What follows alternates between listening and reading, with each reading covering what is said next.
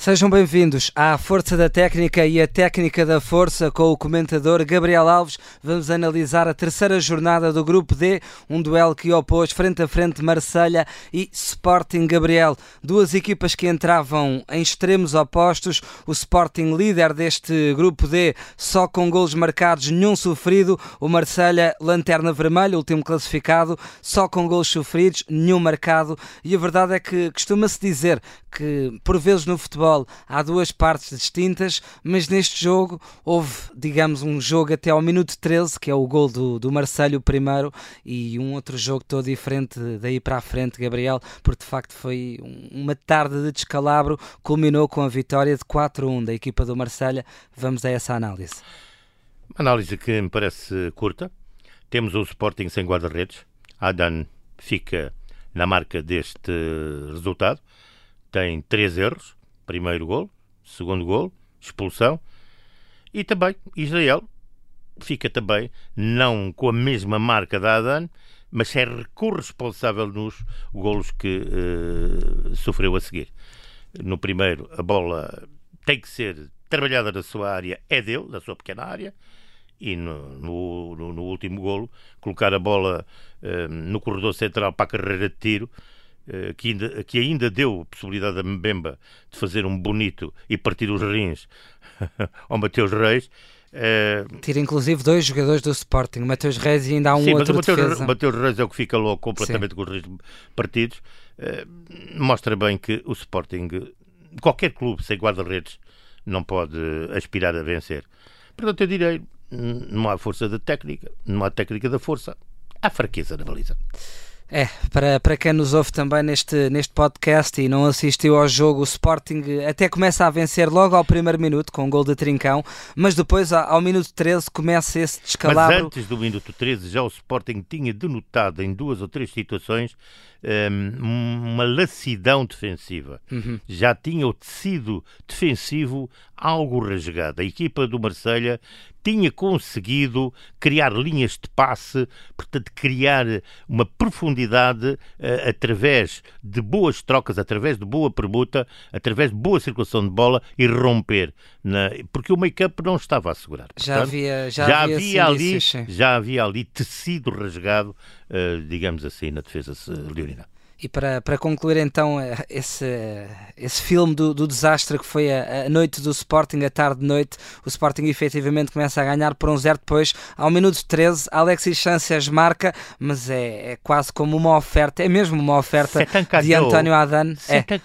É, uh, atira a bola contra o corpo de Alexis Sanchez, que praticamente sem mérito consegue fazer o, o primeiro, depois daí para a frente há novamente António Adan muito mal na fotografia, entrega mal a bola, passado 3 3 minutos o Marselha consegue fazer a cambalhota com 2-1. É o laço do presente. E o próprio Adana acaba ao minuto 25 por ser expulso com o, o guarda-redes do Sporting Franco Israel. É o, o portador do presente a entrar, poucos minutos depois sofre um gol também em que não fica isento de, de, de culpas, já com António Adano expulso. Uh, de facto, o Sporting tinha condições para, para poder uh, aumentar ainda mais o, o, declive para, para as outras equipas. Entrava como líder, sem qualquer gol sofrido, tem este descalabro total. É certo que pelo meio ainda há um jogo no campeonato e que não será fácil, vai aos Açores, mas aquilo que eu também gostava de perguntar Gabriel é até que ponto, uh, do nível anímico, o nível psicológico, lógico, o Sporting não sai daqui arrasado.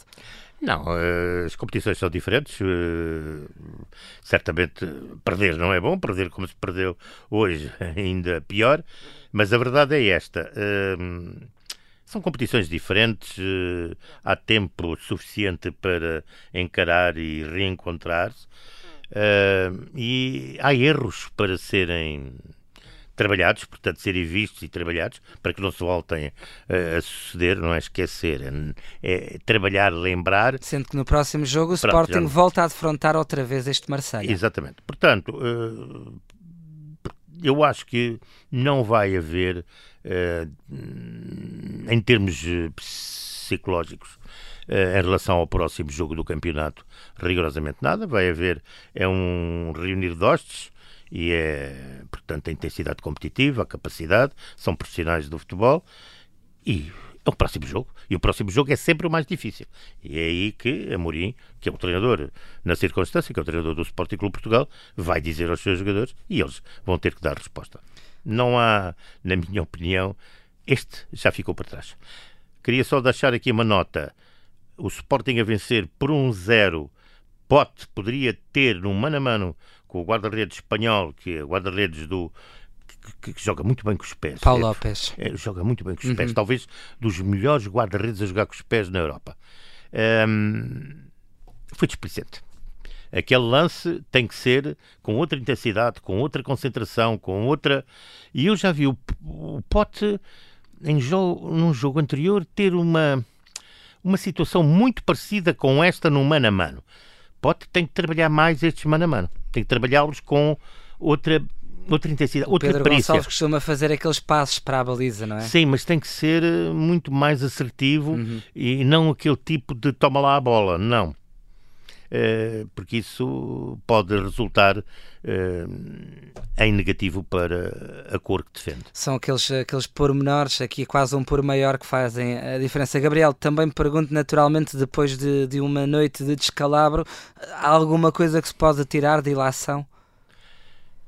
Se é da força da técnica, tem que dar, o, portanto, ao trincão, porque faz de facto uma, uma bela jogada, primeiro toda em força e depois, quando chegou à entrada da área, foi tudo técnica, foi tudo muito bom, quer, quer a forma como desviou do, do defesa que, que lhe fazia a cobertura, como ganhou o espaço e como decidiu portanto, depois fazer o remate que fez, que é um remate fabuloso, sem qualquer uhum. hipótese de defesa. Portanto, é um remate, como eu na altura referi, de levantar um estádio que estava vazio. Portanto, será duplo prémio, quer a força da técnica, quer a técnica da força Sim, para ele sai com força, trincão. sai bem uhum. e depois. Mas eu não posso deixar também deixar para Mbemba no quarto golo uh, a forma como trabalha. Trabalha, uhum. portanto, uhum. mostrando grande capacidade técnica e grande frieza e grande vontade e grande determinação, muita concentração e definição perfeita. Porque aquilo que ele fez, embora recebendo uma bola vinda do guarda-redes, portanto, em, em, em, em, zona frontal, o Sporting fechou uhum. e ele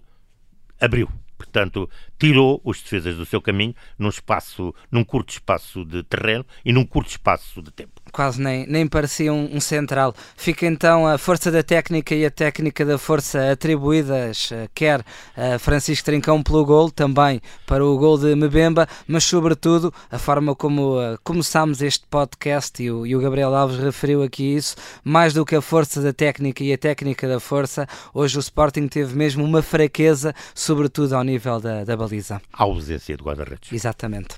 Está dado esse pontapé final no nossa na nossa força da técnica e a técnica da força, como sempre tivemos connosco o Gabriel Alves. Gabriel, até uma próxima. Boa noite.